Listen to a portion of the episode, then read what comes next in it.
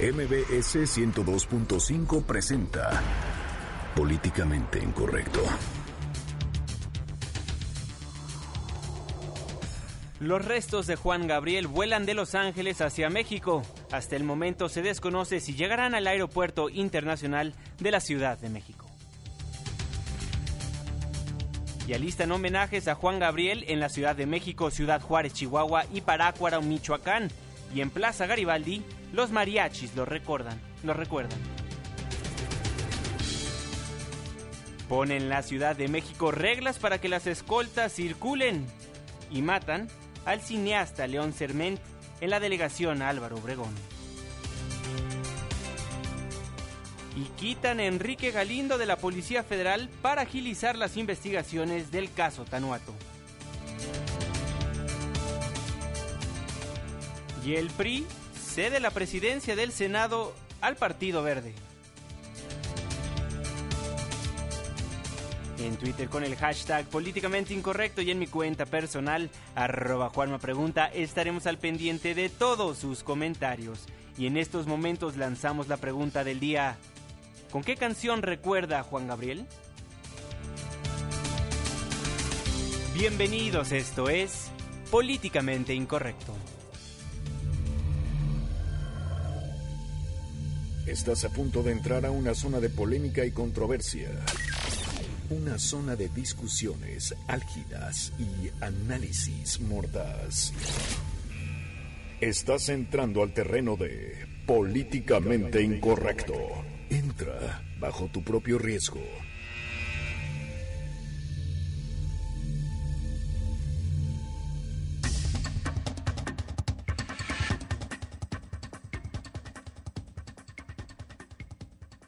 Noches, 9 con 4 minutos. Le doy la más cordial bienvenida a este su espacio políticamente incorrecto, la mesa de análisis y de opinión de Noticias MBS. Hoy 29 de agosto de 2016 inicia la semana Irving Pineda.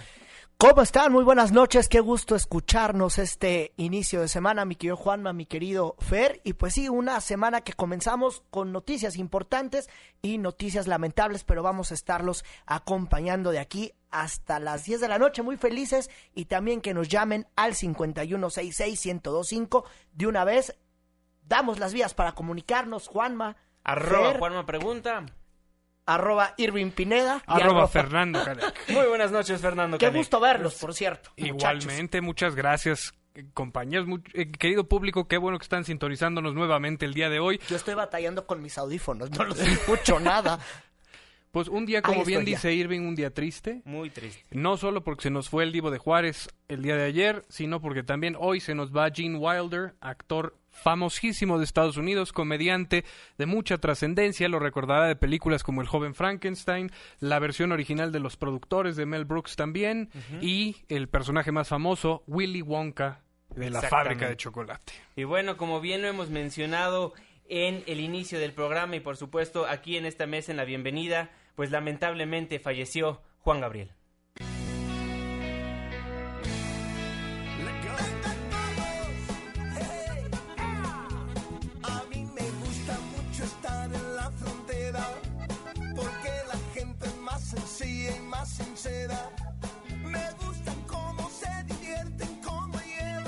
Y bueno, ayer en redes sociales, ayer inclusive en nuestra página de Facebook, políticamente incorrecto, pues dábamos cuenta de la lamentable muerte del cantautor michoacano Juan Gabriel. Michoacano, pero con alma, con alma de la frontera, como lo estamos escuchando en esta canción, que es una de mis favoritas, y hay que decirlo, Juan Mafer, La carroza con los restos del cantante y compositor mexicano Juan Gabriel, ya llegaron al aeropuerto internacional de Los Ángeles luego de que salieron por la tarde, bueno, por la noche, tiempo de México, de una funeraria donde permanecían sus restos, el cuerpo del cantante fallecido el domingo a los 66 años en la ciudad de Santa Mónica. Pues ya será cuestión de minutos o no sé si ya se esté llevando a cabo. Ahorita vamos a investigar que ya están volando los restos hacia México. No sabemos si al aeropuerto internacional de la Ciudad de México o alguna terminal aérea diferente. La información que se está generando esta noche. Exactamente, tenemos en la línea telefónica de Políticamente Incorrecto al periodista Ricardo Casares para que nos cuente bien, bien qué es lo que está pasando actualmente con todo el entorno que se vive debido a la muerte del cantautor Juan Gabriel. Ricardo, muy buenas noches, ¿cómo estás?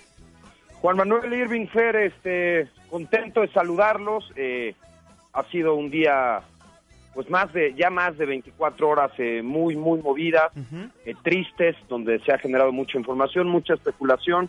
Pero bueno, no estamos con que hace aproximadamente hora y media salieron de, de la morgue del condado de Los Ángeles eh, eh, los restos de Juan Gabriel hacia el aeropuerto, el LIX de, de Los Ángeles. ¿A dónde van? Todavía no sabemos. Todavía no se sabe nada. Toda- todavía no se sabe nada. Es muy probable, hoy por la mañana tuve la oportunidad de estar eh, eh, en la Secretaría de Cultura y hablando del homenaje que se le va a hacer eh, a, a Juan Gabriel en Bellas Artes. El secretario hablaba de que él esperaba que los eh, restos pues fueran soltados, por decirlo de alguna forma muy coloquial, hasta el día de mañana. Ok. Entonces esperaban que el homenaje se hiciera el jueves. Es lo que ellos eh, eh, pronosticaban. Eh, tampoco habían hablado eh, con la familia para saber si iba a ser eh, un homenaje de cuerpo presente, tal vez las cenizas, se especula de un concierto en Bellas Artes. Es decir, to- toda esta información aún no está confirmada, ¿no? Eh, a mí me encanta lo que hice en el programa, que, que entran en el terreno de políticamente incorrecto. Eh, pues estamos entrando a otro terreno también muy escabroso, que es el de la especulación, Sí, pero me parece que en este momento muy sabroso, porque eh, toda la información que hemos dicho o que se ha dicho de Juan Gabriel, pues ha sido correcta, desgraciadamente un infarto fulminante en Santa Mónica, eh, horas después de un concierto que había dado el viernes, donde es mentira que a Juan Gabriel se le había visto cansado y que había tenido unas sillas para, para este, sentarse, eh, me pude echar prácticamente todo el concierto y lo que tenía Juan Gabriel en el concierto Santa Mónica es un trono y, y- y- y otras sillas que utiliza desde que se lastimó la rodilla. O sea, hay lapsos del concierto de 10 minutos, 7 minutos seguidos donde Juan Gabriel no deja de bailar ni de brincar en ningún momento, como lo hacía en todos sus conciertos. O sea, no es que en este particularmente se le haya visto cansado. Sí, porque damos cuenta en este y otros espacios informativos que, bueno, en las redes sociales giró mucho de que dos horas antes, inclusive de su muerte, pues está muy bien de salud Juan Gabriel. Se, se, se habla de que empezó a tener un ataque de tos eh, fuerte, de que fue como lo, lo hablaron a, a- pues a los médicos y que también pudo haber eh, muerto en el hospital. También hay la versión de que lo encontraron eh, eh, al pie de su cama, tirado en el piso. Es decir, en, en- este momento hay pocas cosas confirmadas, ¿no?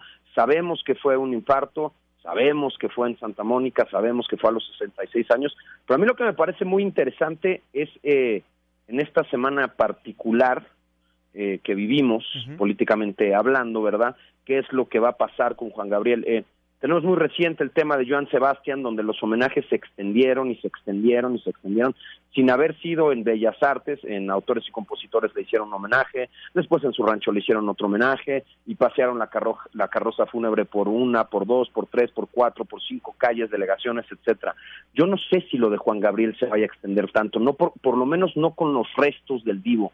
A mí me da la impresión de que tendremos un homenaje que será histórico, impresionante, y me da también, como les comentaba, la impresión de que será caótico, porque la realidad es que el pueblo está volcado, es, es aunque no esté declarado, hay la sensación de luto nacional y creo que miles y miles y miles de personas irán a Bellas Artes a, a despedir a Juan Gabriel. Sí, mi querido Ricardo, y es que inclusive ya esta noche y desde todo el día han estado decenas Todo de día. personas llegando al Palacio de Bellas Artes y todavía, bueno, pues con la información que tú, que yo tenemos esta, este día, este lunes, es que no sabemos qué es lo que va a pasar. A ver, para la gente que apenas acaba de prender su radio, mi querido Ricardo Casares, tú que sabes bien de estos asuntos, los restos de Juan Gabriel, pues se pueden, se puede decir que ya vienen volando hacia México.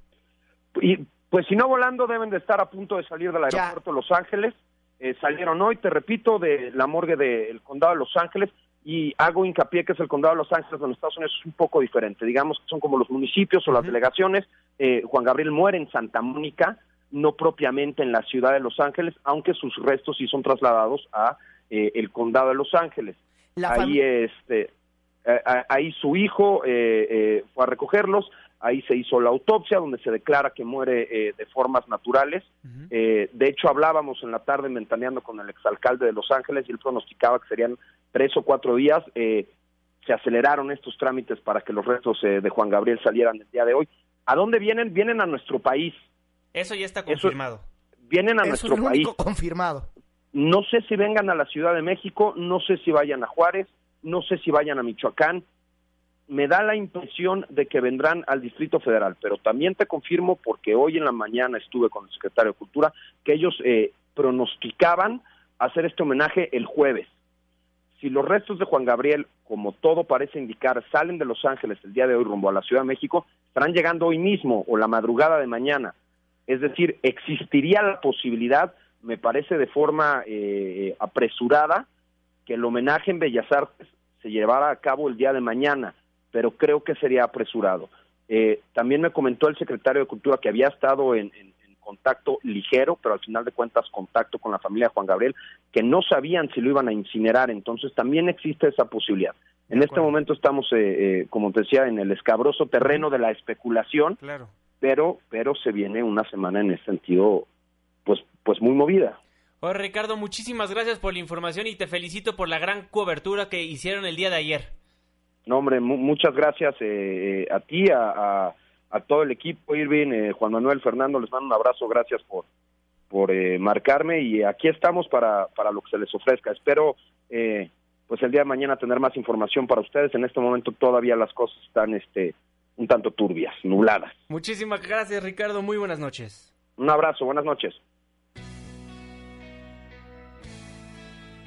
Bueno, ahí la información al momento, como dice Ricardo, lo que lo único que está confirmado es que viene a México, porque recordemos a lo largo del día nos estaban comentando que tal vez los restos iban a Miami.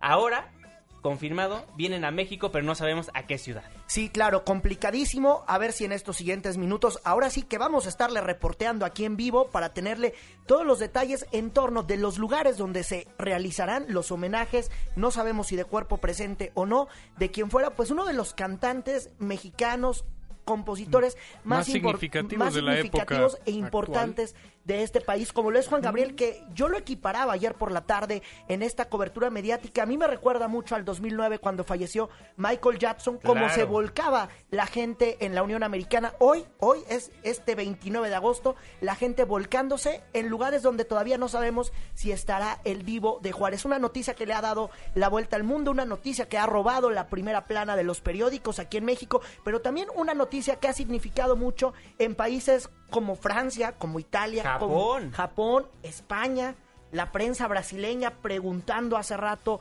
en Twitter lo mismo que estamos preguntando esta noche, dónde van a ser o dónde será el homenaje a Juan Gabriel. Un homenaje que todo el mundo quiere asistir, un homenaje que todos quieren pasar en la tele, que queremos escuchar en la Claro. radio y que esperemos que los familiares de Juan Gabriel, sin duda alguna, le den chance a la gente, a los fans de Juan Gabriel, de poder verlo, de poder estar con él en sus últimos momentos, en sus últimos minutos.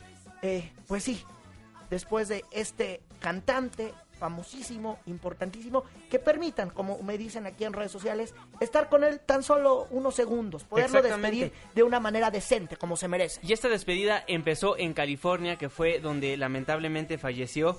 Miles de personas se dieron cita en la funeraria y aquí un recuento de lo que pasó. Yo lo vi el, el último día del concierto y él salía justo abajo de donde yo estaba y Aquí traigo mis pastillas porque yo sé que la emoción me va a ganar. Y yo quiero verlo, yo quiero que me dejen verlo. Para nosotros es el ídolo de México. Bueno, ahí como podemos escuchar, los fans están realmente tristes por la muerte de Juan Gabriel. Como ya lo hemos reiterado en este espacio, pues bueno, dejó una huella importantísima en nuestro país y mucho más allá de nuestras fronteras. Claro, y hasta esta funeraria llegó uno de los amigos de Juan Gabriel. Él se identificó como Francisco Belmont, quien lo recordó por ayudarle a pagar sus gastos médicos. Tuve un accidente, el cual te- el- tengo aquí, y tuve una cirugía reconstructiva en el año 86, lo cual él se cargó de todos los gastos. Bueno, es que hay que decirlo, Juan Gabriel era una persona muy humilde, que realmente no presumía todo lo que ayudaba a diferentes personalidades, ya sean famosos, no famosos, pues bueno, ahí un recuento de lo que hizo por Francisco Belmont. Claro, y sobre todo estas donaciones que ha hecho en estados, pues donde pues como siempre hay que decirlo, donde hay pobreza, donde los niños no tienen para, para comer, no tienen para esto, y uno de esos estados es justo su estado natal, que es Michoacán. Y la noticia de la muerte de Juan Gabriel también llegó hasta Michoacán, para ser precisos, a Parácuaro, Michoacán. Ahí le sobrevive su único hermano, hay que decirlo, Juan Gabriel era el más chico de 10 hermanos, eh, se llevaba bien con una de sus hermanas y tenía una relación un poco complicada, hay que decirlo, con sus demás familiares, pero eh, la noticia también llegó hasta allá y habló su hermano Pablo Aguilera. Era muy alegre, pues, como un niño normal, así, que jugaba, brincaba, cantaba, todas esas cosas, ¿no? Pues eh, él empezó a, demostrarlo casi, casi desde que empezó a, hablar y a, caminar, pero es que él ya traía la alegría que después la convirtió en música. Mira, Juárez, pues prácticamente él, naciendo aquí a los ocho meses nos fuimos a la frontera. Pues bueno, ahí las palabras de Pablo Aguilera, el hermano de Juan Gabriel. Vamos a enlazarnos directamente con una periodista muy exitosa que sabe a profundidad la vida de Juan Gabriel, una periodista que ha estudiado muchísimo la vida de este cantautor michoacano que posteriormente se fue a vivir a Ciudad Juárez. En la línea telefónica de Políticamente Incorrecto nos acompaña Mónica Garza. Mónica, muy buenas noches, ¿cómo estás? No, muchísimas gracias a ustedes por invitarme. Muy buenas noches. Oye, Mónica, pues ¿quién es Juan Gabriel para la gente que lo conoce tal vez un poquito y conoce los grandes éxitos que ha realizado a lo largo, que realizó a lo largo de su carrera? Pues ¿quién es este cantautor michoacano? Pues este cantautor michoacano es sin duda uno de los grandes emblemas de la cultura popular mexicana. Yo creo que Juan Gabriel es uno de esos seres irrepetibles, inolvidables e inmortales, porque además además de todos los éxitos de las canciones de Juan Gabriel, que él no nada más ha compuesto, ha compuesto la música, ha, producido los discos. No solo eso eh, tenemos en, la memoria o, o, es el legado que nos va a dejar. Recordemos que Juan Gabriel, de los 1.800 o casi 2.000 títulos que tiene registrados formalmente, no todos los conocemos y seguramente habrá mucho material que empezará a darse a conocer a partir de estos momentos de Juan Gabriel. Entonces, Juan Gabriel, por eso cuando decimos que es inmortal, yo creo que literalmente es inmortal. Nos faltan muchas, nos faltan varias generaciones para conocer todo su trabajo. Mónica Garza te saluda, Irving Pineda, muy buena noche. ¿Cómo entender, Mónica, querida Mónica, lo que estamos viendo hoy por hoy? Decenas de personas que están en la funeraria eh, de California, donde están los restos de Juan Gabriel, pero que también han ido a Parácuaro, Michoacán, y que también están ahora sí que en la frontera, en Ciudad Juárez. Se ha desbordado, sin duda alguna, eh, pues eh, los sentimientos de los ciudadanos. ¿Cómo entenderlo? Ayúdame un poco a entender esto que está ocurriendo esta noche. Lo que pasa es que recordemos que Juan Gabriel, y, según mediciones oficiales, eh, Amprofón, una de ellas, por ejemplo, Juan Gabriel es un artista que se escucha cada 40 segundos. En, eh, digamos, en el mundo, cada 40 segundos se está escuchando una canción de Juan Gabriel en algún lugar del mundo. de ese tamaño es este personaje. Juan Gabriel el día de hoy, del día de ayer, anoche, eh, consiguió ser un trending topic en redes sociales, que era algo además muy nuevo para él. Es más, ni siquiera era nuevo para él. Él no utilizaba las redes sociales. Y él ayer se convierte en un trending topic mundial. Se, se generaban 100 tweets por segundo con la leyenda Juan Gabriel.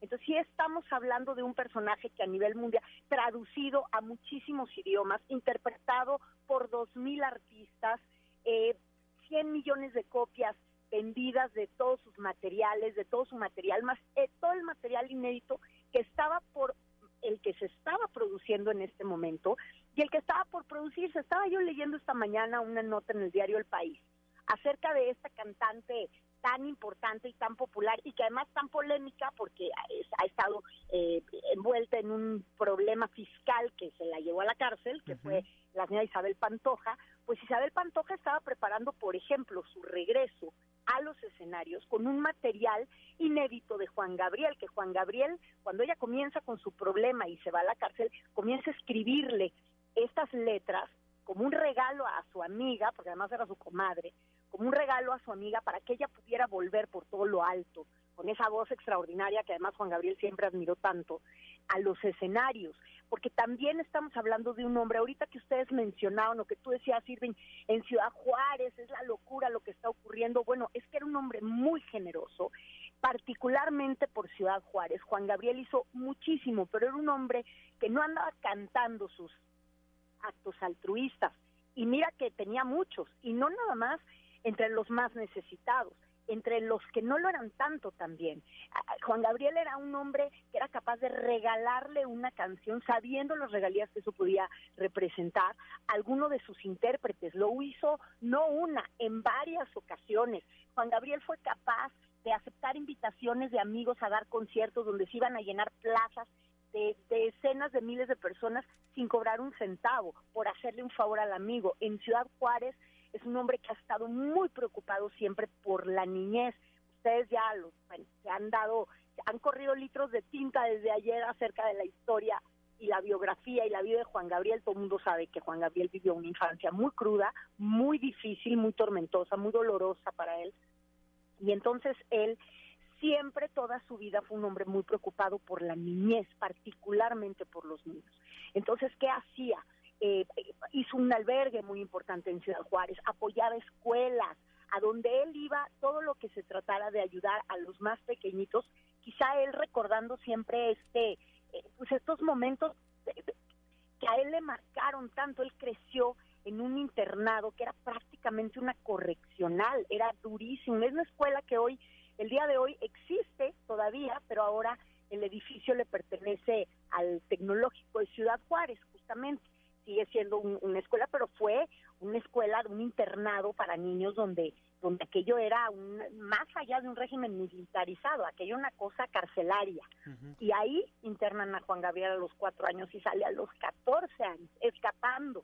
Entonces, quizá él pensando en este niño que, que le faltó, que sufrió y que cuyas canciones además están marcadas profundamente con el sello del abandono, era un hombre muy preocupado. Por eso yo creo que en, Ciudad Juárez se desborda, porque además se necesitaba una escuela, Juan Gabriel ponía el dinero. Se necesitaba tal cosa, Juan Gabriel ponía el dinero. Juan Gabriel ha sido un hombre muy generoso con los más necesitados y con los amigos. Mónica, quizás tú eres la última periodista que investigó la vida de Juan Gabriel y que inclusive yo te veía por los pasillos que estabas corriendo realizando esta investigación. ¿Con qué te quedas de lo último que investigaste? Juan Gabriel, yo escuchaba esta, esta tarde a algún colega periodista recordando las palabras de, una crónica que hizo en algún momento Carlos Monsiváis, donde Carlos Monsiváis decía, y además esa es la realidad de Juan Gabriel, que Juan Gabriel era un hombre al que le había costado trabajo todo menos el éxito. Juan Gabriel es un hombre, a mí no me gusta tocar, eh, decir esta frase porque yo no, no soy ni tan religiosa ni tan cercana a ese tipo de, creencias, pero, pero en el caso de Juan Gabriel sí tengo que decir, me siento obligada a decir que era un hombre tocado por el dedo de Dios en cuanto a talento, en cuanto a oportunidades, porque Juan Gabriel superó las peores adversidades y siempre se le iban quitando los obstáculos del camino y cada adversidad tremenda que se le ponía enfrente era una inspiración que luego se iba a convertir en un éxito. Todo lo que ocurre con, la, con, las composiciones de Juan Gabriel cuando llega a la Ciudad de México, cuando es encarcelado en Lecumberri, en las peores épocas de Lecumberri. Estamos hablando de 1967, un capítulo oscurísimo en la vida de Juan Gabriel que él siempre ha querido ocultar. De hecho, es difícil acceder al que al que pudiera ser el verdadero expediente en Lecumberri de Juan Gabriel, porque lo han tratado de desaparecer, o Juan Gabriel ha tratado de desaparecer como pedazos.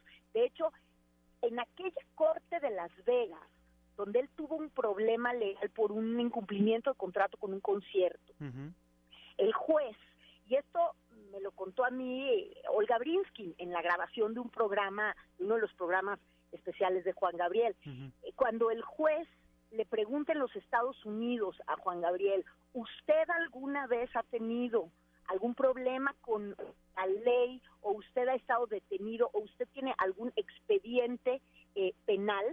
Y Juan Gabriel contestó que no. Claro, en ese momento estamos hablando hace ocho años, diez años. Entonces, en ese momento, pues, Juan Gabriel, él ya tenía por olvidado completamente ese capítulo, no permitía que nadie lo desempolvara. Yo creo que jamás se imaginó eh, que un juez norteamericano lo conocería, pero pues todos sabemos cómo se las gastan en Estados Unidos las investigaciones, bueno, las sacan hasta por abajo de las piedras. Y esa, cuando él contesta no, el juez le saca el expediente de Lecumberri. Y entonces eso es lo que hace que Juan Gabriel pierda esa demanda que le cuesta muchísimo dinero. Entonces, eh, este evento, pero sin embargo, en Lecumberri, Juan Gabriel compartía eh, la, en la misma crujía donde, donde estaba Juan Gabriel preso, estuvo un tiempo, por ejemplo, Alberto Vázquez, contado por el propio Alberto Vázquez, que Alberto Vázquez llegó, no me acuerdo si fue por una borrachera o cómo fue, pero llegó a caer ahí unos días y estaban en la misma crujía. En esta cárcel, Lecumberri, eh, si Juan Gabriel no hubiera llegado ahí, probablemente no hubiera tenido su primer gran oportunidad, porque la historia de cómo salió Juan Gabriel de ahí es realmente la historia del trampolín que lo avienta a la fama. La Prieta Linda era una mujer, eh, era una, Queta Jiménez, la Prieta Linda, era una cantante en ese momento ya muy famosa, que llega a, a le- ella, sol- era muy amiga del director, fíjense, fíjense ustedes lo que son las historias engarzadas. Era en ese momento el director del penal de, de, de Lecumberri, era el padre de Andrés Puentes, el que era el marido de la cantante Ta- Tatiana. Ándale. Era un abogado penalista, eh, el padre de este hombre, y en ese momento él era el director del penal. Él era muy amigo, pues él tenía amigos en, en el medio artístico, entre ellos la Prieta Linda. A la Prieta Linda le gustaba mucho ir a la cárcel en un acto de, de altruismo, en un acto de generosidad, a cantarle a los internos. Entonces, un día ella va a, a visitar la cárcel, quizá cantarles algunas canciones, y el director del penal le dice, fíjate que tengo interno un muchacho que es muy talentoso, que toca muy bonito la guitarra y compone muy bonitas canciones. Y hace que le cante Juan Gabriel a la Prieta Linda. Y entonces ella es quien mueve todo lo que hubiera que mover para sacarlo de ahí y que le dieran su primera oportunidad en la radio. Y así es como se lanza la fama Juan Gabriel. Y así es como se lanza a la fama Juan Gabriel, efectivamente. Eh, y ahí es donde empieza, ¿no? O sea, donde empieza a tocar puertas y donde se queda, eh, él llegó con uno de sus primeros programadores, Okamura, a- y lo esperó horas y horas para decirle que él quería cantar, o sea, que él quería cantar, y, y Okamura primero como que lo dejó esperando muchas horas, lo recibe y cuando lo recibe se da y le canta, no tengo dinero, es cuando se da cuenta el tamaño del talento que tenía enfrente. Yo creo que lo que nunca se imaginó era lo prolífico que sería Juan Gabriel. Y comenzaron a colocarlo en todos lados a pesar de que la figura de Juan Gabriel no era una figura aceptada de primera instancia. ¿eh? Nosotros hoy ya queremos a Juan Gabriel por lo que es y porque hemos crecido con él y ya Claro. son generaciones, pero en aquel momento Juan Gabriel era un hombre que lo veían como medio no les gustaba su forma de ser aman- tan amanerado, o sea, él eh, tuvo por muchos momentos cierto rechazo en ese aspecto. Sin embargo, lograba seducir con eso. Y claro, se lograba seducir principalmente con su talento, con sus canciones. Las composiciones de Juan Gabriel tienen una capacidad de tocar las emociones de la gente que muy pocos compositores mexicanos o latinoamericanos o de habla hispana han tenido. Eso es No, y lo estamos viendo ahorita con todo lo que está pasando en Estados Unidos, en Ciudad Juárez, en Michoacán, inclusive aquí en esta Ciudad de México, las manifestaciones de apoyo y de amor que todo mundo le está brindando a Juan Gabriel, pues se hacen evidentes. Mónica Garza, te agradezco enormemente por darnos esta tan excelente y sabrosa semblanza de Juan Gabriel y por supuesto estas grandes anécdotas que nos acabas de compartir. Muchísimas gracias, muchísimas gracias a ustedes y un abrazo muy cariñoso a todo el equipo y a todos sus auditores. Mónica, muchísimas gracias, muy buenas noches. Hasta luego. Lo único que tengo es amor para amar. Sé si tú me quieres, te puedo querer. Le damos una vuelta a la rueda de la fortuna y volvemos a políticamente incorrecto. Porque tu opinión es importante, llámanos al 5166-1025. Continuamos. Sabes, amor, yo nunca te he olvidado. Te recuerdo en cada estrella siempre que aparece. Seguimos en Políticamente Incorrecto a través del 102.5 de su frecuencia modulada. Muchísimas gracias por sintonizarnos y por supuesto que le mandamos un fuerte abrazo a todas aquellas personas que nos hacen el favor de sintonizarnos a través de nuestra página de internet noticiasmbs.com. Pues seguimos dando cuenta de lo que pasa con la lamentable muerte, el fallecimiento de Juan Gabriel, este talentoso cantautor michoacano que pues muchas personas se han manifestado, han salido a las calles a decirle a Juan Gabriel afuera de su casa, afuera de los diferentes lugares donde se les ha puesto ahora sí que un homenaje, lo mucho que lo quieren y lo mucho que lo extrañan. La gente ha salido a hacerle un homenaje a Juan Gabriel, que nos dicen algunos compañeros periodistas, esto equivale más o menos a cuando murió Mario Moreno Cantinflas en la década de los 90, lo, lo están comparando así, a mí en ese entonces yo eh, no estaba ni, no había ni nacido y no me tocó eh, ver esa cobertura. También les podemos informar, eh, esta, esta noche, hace unos minutos platicábamos con Jorge Pacheco, pianista de Juan Gabriel, la orquesta y los bailarines que estuvieron en ese último concierto con Juan Gabriel en Los Ángeles ya van a abordar el vuelo eh, con destino a la Ciudad de México, llegarán al aeropuerto internacional Benito Juárez. Y Juanma también, diversos homenajes, la gente, como bien lo dices, ha salido en las calles. Y en Ciudad Juárez, Chihuahua, ahí, de hecho, las autoridades han planeado en hacer una plaza con el nombre de Juan Gabriel. Exactamente, vámonos directamente hasta Ciudad Juárez para escuchar lo que la gente decía en nombre de Juan Gabriel.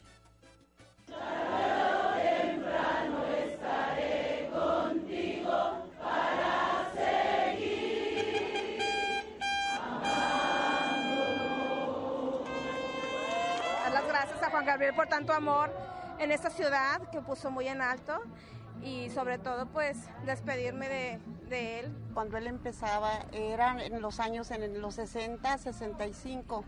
Él, eh, había una refresquería allí por la Rafael Velarde, allí trabajaba yo. Entonces él llegaba y le hacía su licuado y me decía, les poníamos dos huevos, pero yo le echaba tres. Se nos va un ídolo muy lindo de Ciudad Juárez. Él amaba a Ciudad Juárez y toda su gente. Y arriba Juárez siempre estaba él a donde fuera.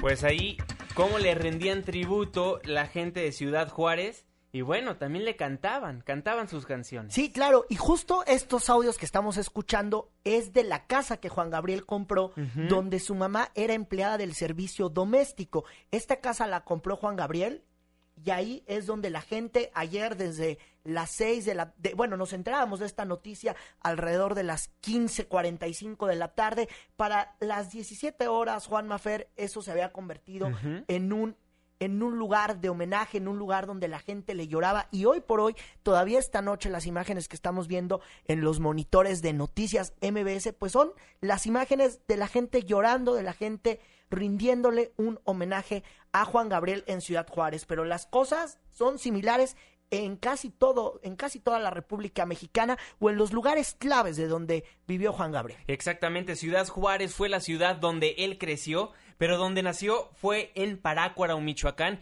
y ahí también el alcalde le rindió tributo. Respeten la voluntad que en vida dijo el señor Alberto. Cuando vino aquí hay, un video que él dijo también aquí, que él quería, después que, que- muriera, él quería descansar aquí en el panteón a un lado de, su mamá. Se va a declarar el 28 de agosto como día de luto aquí en el municipio de Parácuaro. Bueno, ahí las palabras de Noé Zamora, el alcalde de Parácuaro. Pero bueno, ya visitamos Ciudad Juárez, Michoacán, pero aquí en la Ciudad de México también el homenaje hacia Juan Gabriel es enorme. Sí, claro, eh, perdón, perdónenme. Eh, sí, bueno, en Garibaldi desde ayer los mariachis, hay que decirlo ahí, hay una estatua de Juan Gabriel en, en, Plaza Garibaldi y está uno de los salones muy famosos que es el Salón Tenampa. Ahí decenas de personas, los mariachis llegaron, se reunieron para entonar algunas canciones de Juan Gabriel. De hecho, vamos a escuchar porque también eh, conocimos ahí la historia de un mariachi que, que había estado laborando pues hace, o que se identificó como alguien que había laborado hace muchísimos años con Juan Gabriel y así lo recuerdo.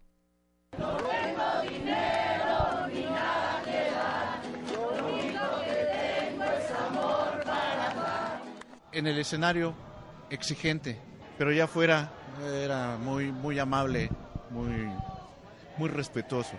Y yo cuando, ya sabes, oí la noticia y por, trabajando con él dije, ¿por qué? ¿Qué, qué? qué le pasó? Ya estábamos tocando y de repente estaba bailando y a veces nos soplaba el oído. Eh, sí, sí, sí. Órale, tócale bien. Bueno, hay un, un bello recuerdo de, de Juan Gabriel que tiene quien haya tocado con él, quien tocó con él. Sí, claro. Oye, y también eh, hablando más de estos, los homenajes a Juan Gabriel, el gobierno capitalino ya tiene listo o ya está planeando todo para rendirle un homenaje de un homenaje a Juan Gabriel. No sabemos si de cuerpo presente o de qué, no sabemos si va a ser en el Zócalo capitalino, pero lo que sí sabemos es que el gobierno capitalino, el gobierno a cargo de Miguel Ángel Mancera, tiene toda la intención de hacerle un homenaje amplio a Juan Gabriel a fin de recordarlo. Ya está encargado el secretario de Cultura de prepararnos una propuesta rápida, no queremos atropellarnos con otras que se van a realizar. La ciudad hará la propia también y por supuesto que lo vamos a hacer. ¿Van a hacer una serie de actividades entonces? Vamos a tener varias actividades que tienen que ver con esto. Eh, ya he hablado con el secretario de Cultura y vamos a, a trabajarlo en breve. Bueno, ahí las palabras de Miguel Ángel Mancera, el jefe de gobierno de la Ciudad de México. Y en Mazatlán, Sinaloa, el presidente de la República, Enrique Peña Nieto, pues también le reiteró su solidaridad a la familia y al pueblo mexicano ante el lamentable deceso de Juan Gabriel. Escuchemos al presidente de la República. Permítanme, antes de referirme al evento que hoy nos convoca, con la presencia de todas y de todos ustedes, reiterar desde aquí mi mayor solidaridad para con la familia y para con todo el pueblo mexicano ante el lamentable deceso de uno de los suyos. Y me refiero a un gran artista, reconocido aquí y fuera de nuestras fronteras, a Juan Gabriel. Bueno, ahí las palabras del presidente Enrique Peña Nieto, y hay que decirlo, no fue el único mandatario que le mandó ahora sí que un, un fuerte abrazo a todas aquellas personas que se sentían pues muy tristes debido a la muerte de este cantautor Juan Gabriel. También el presidente de los Estados Unidos Barack Obama le mandó un mensaje a través de un, de un, de un comunicado impreso. Juan Gabriel brought his beloved Mexican music to millions, transcending borders and generations.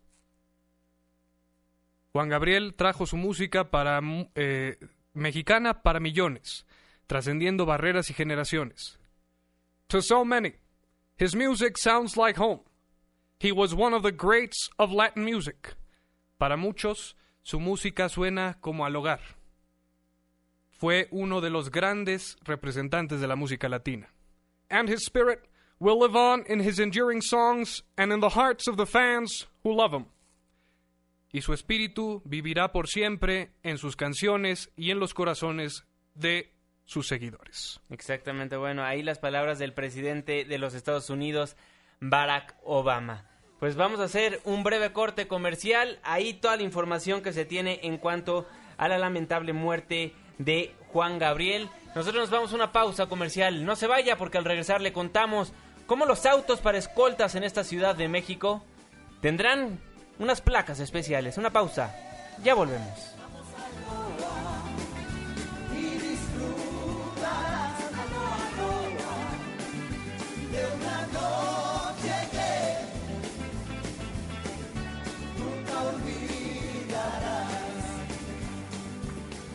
Opiniones controvertidas.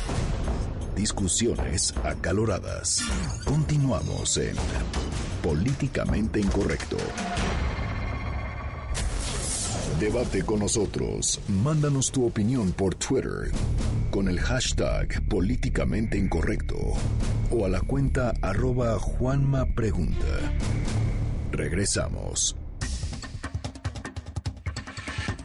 Estamos de vuelta en Políticamente Incorrecto a través del 102.5 de su frecuencia modulada. Muchísimas gracias por ser parte de la controversia. Nuestras redes sociales, arroba Juanma Pregunta. Arroba Irving Pineda. Arroba Fernando Canec y nos puede escribir a nuestra página de Facebook. Estamos como Políticamente Incorrecto. Síganos ahí para obtener contenido exclusivo de nuestro programa. Exactamente. Bueno, vámonos con información capitalina. Fíjense que el día de hoy el, preside el presidente, el jefe de gobierno Miguel Ángel El que Mancera, quiere ser el que quiere ser presidente, muy pronto será, que tiene Así ganas, es. ¿no? bueno, Miguel Ángel Mancera dijo que le va a poner placas especiales a todos los carros de las escoltas. Veamos si esto llega a funcionar. Sofía Cruz nos tiene todos los detalles. Adelante, Sofía, muy buenas noches. Gracias, Juanma. Así es, con el fin de evitar excesos y abusos por parte de escoltas, el jefe de gobierno capitalino Miguel Ángel Mancera presentó el nuevo reglamento de la Ley de Seguridad Privada para la Ciudad de México, a la que también deberán someterse los escoltas de los funcionarios públicos, tanto de la Ciudad de México como del gobierno federal. Dicho ordenamiento consiste en registrar al personal que prestará el servicio, así como su equipo de trabajo, que incluye vehículos y armamento, para que éste sea legal, mientras que los automóviles deberán balizarse para identificarlos como autos escolta y deberán portar la placa correspondiente emitida por la Secretaría de Movilidad. No queremos más vehículos que se oculten en el anonimato de su función. Si alguien realiza la función de escolta en la Ciudad de México, queremos que esté así, que esté claro. Porque si no, también para la Secretaría de Seguridad Pública, para los elementos en calle, es muy difícil saber quiénes son de los buenos y quiénes son de los malos. En las instalaciones del C5, el secretario de Seguridad Pública, Iram Almeida, destacó que en la capital del país están registradas 737 empresas de seguridad privada, de las cuales 50 proporcionan el servicio de escoltas, además de los que brinda la Policía Auxiliar y la Policía Bancaria Industrial. Hasta aquí mi reporte. Muchísimas gracias, Sofía, por la información. Bueno, aquí la pregunta sería, ¿a poco con placas se van a evitar los excesos? Y además, algo que era anunciadísimo, esto de las placas tiene eh, más que nada, y hay que decirlo, es para poder saber por lo menos quién conduce esas unidades, porque como ahora todo el mundo vaya en placa Morelos o al Estado de México, donde es más barato, con esto se pretende que sepamos que quien se quiera pasar de listo, por lo menos quién es su dueño, ¿no? Bueno, se Para supone que es para eso, ¿no? Sí, pues para evitar menos ladies, lords e impresentables. Pero bueno, de todas maneras lo hemos visto. Dice que también se le va a aplicar al gobierno federal, pero lo hemos visto a través de las redes sociales, como inclusive el Estado Mayor Presidencial pues se estaciona en lugares no, pues que no, se debe estacionar. Claro, No, por pues, supuesto. En este país todo mundo hace lo que se le da su refilada gana. Bueno, dudo mucho, la neta, dudo mucho que llegue a ser algo efectivo ponerle placas especiales a las escoltas. Tal vez lo de los permisos sí estarían un poquito más restringidas las personas que salvaguardan la vida de, de otras, Pero, pero, la importancia son las sanciones. O sea, una vez que tú das permisos o capacitas a un grupo de personas para ejercer una función específica, si violan es, ese tipo de entrenamiento, pues tiene que haber una sanción. La gente ahorita hace lo que quiere porque no hay consecuencias de los actos en toda esfera, en todo estrato social.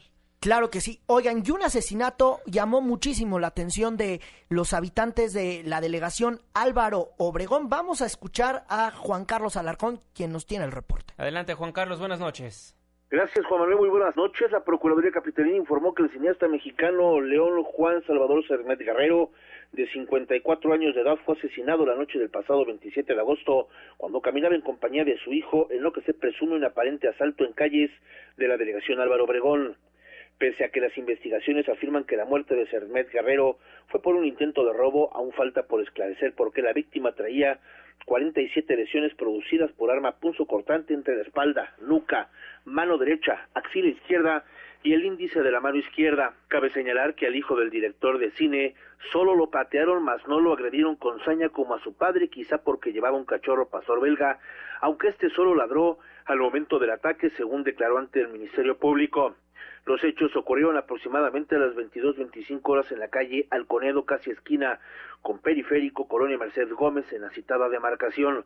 De acuerdo con las primeras indagatorias, Edmer Guerrero y su hijo regresaban de dejar a la madre del muchacho y esposo de la víctima en un taxi Uber para que se trasladara a su domicilio en Tlalpan, ya que ella y el cineasta vivían separados. En el camino fueron amagados por dos sujetos que los tiraron y exigieron entregaran objetos de valor y al percatarse que no portaban valores, uno de los implicados atacó al cineasta con una navaja, quien comenzó a gritar lo mismo que su hijo, situación que llamó la atención de vecinos. Paramédicos corroboraron la muerte del hombre de 54 años de edad, mientras que su hijo solo tenía contusiones por las patadas que dijo recibió de los sospechosos. Los servicios periciales trasladaron el cadáver a la agencia ministerial donde también se presentó la esposa, el sobreviviente y la novia de este para identificar el cuerpo y reiterar que el occiso no tenía problemas con nadie.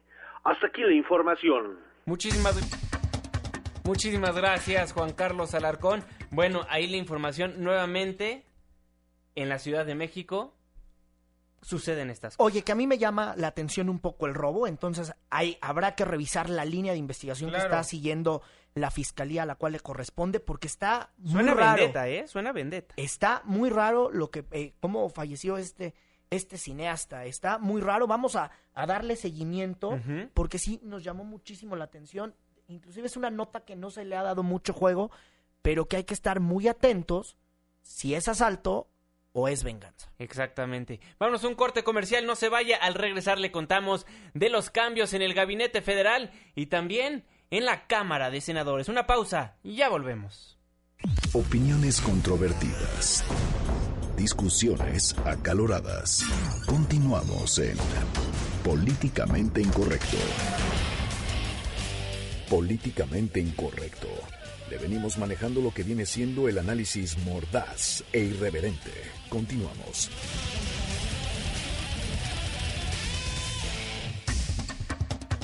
Nueve con 54 minutos, estamos de vuelta en Políticamente Incorrecto a través del 102.5 de su frecuencia modulada.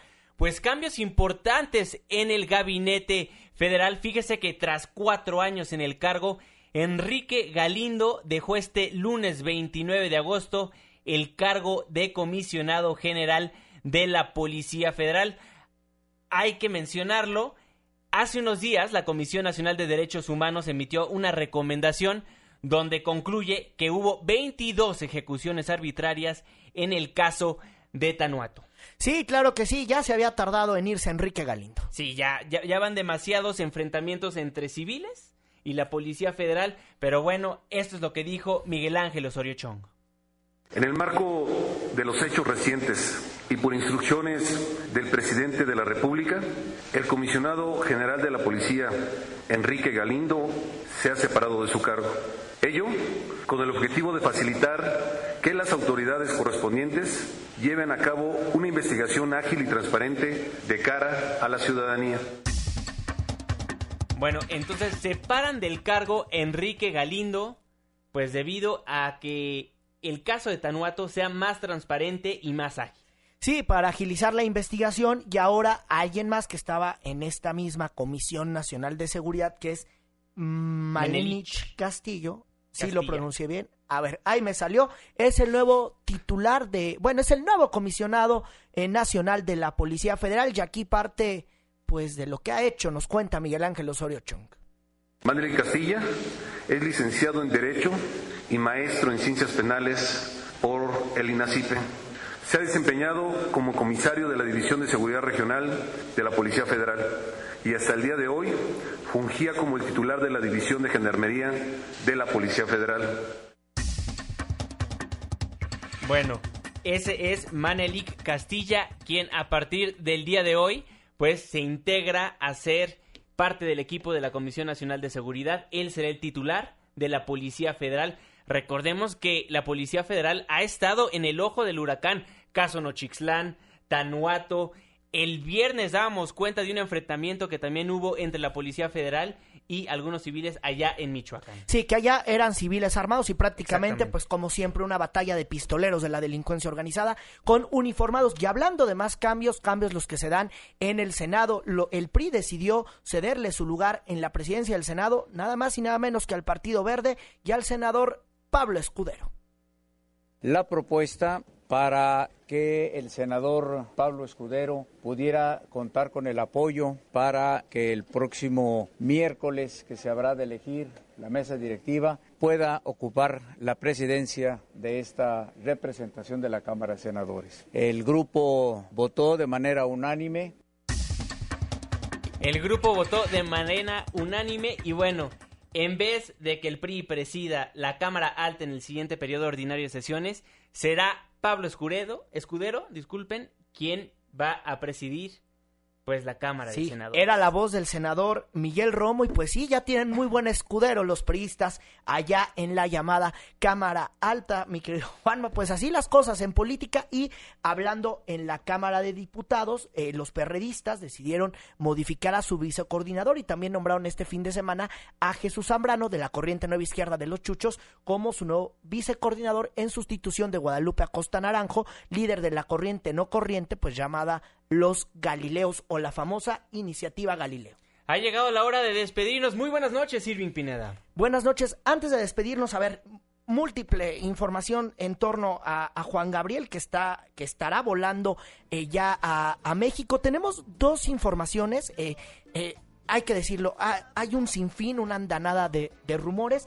Hay dos versiones que ofrecen ya diversas agencias informativas. Es que los restos de Juan Gabriel, este cantante que falleció ayer a los 66 años, estarían volando a Ciudad Juárez, Chihuahua, donde sería incinerado. Y posteriormente de ser incinerado en Ciudad Juárez, eh, las cenizas llegarían aquí a la Ciudad de México para rendirle un homenaje a Bella, en Bellas Artes. Esto ya, sin duda alguna, se hablaría que sería durante el miércoles o el jueves. Eso es una de las versiones que está circulando. Una versión más que está circulando ya por algunas agencias informativas es que los restos del cantante Juan Gabriel llegarían aquí a la Ciudad de México. Sin embargo, eh, nos están comentando que la versión que se antoja pues ahora sí que con, eh, mayor posibilidad de que ocurra y que seguramente mañana mi compañero Luis Cárdenas eh, le estará informando con toda puntualidad es que primero llegue a Ciudad Juárez para luego eh, que para luego ser homenajeado en el Palacio de Bellas Artes. La información está cayendo a cuenta gotas, desde luego que en los espacios y en los despachos informativos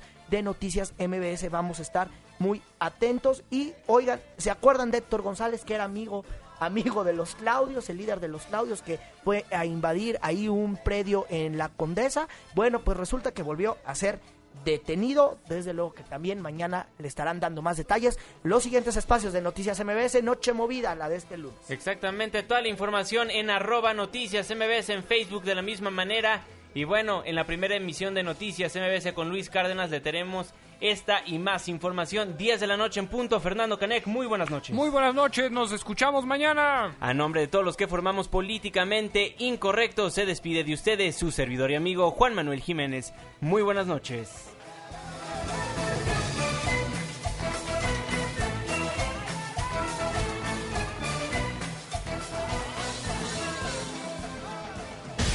Esto fue Políticamente Incorrecto.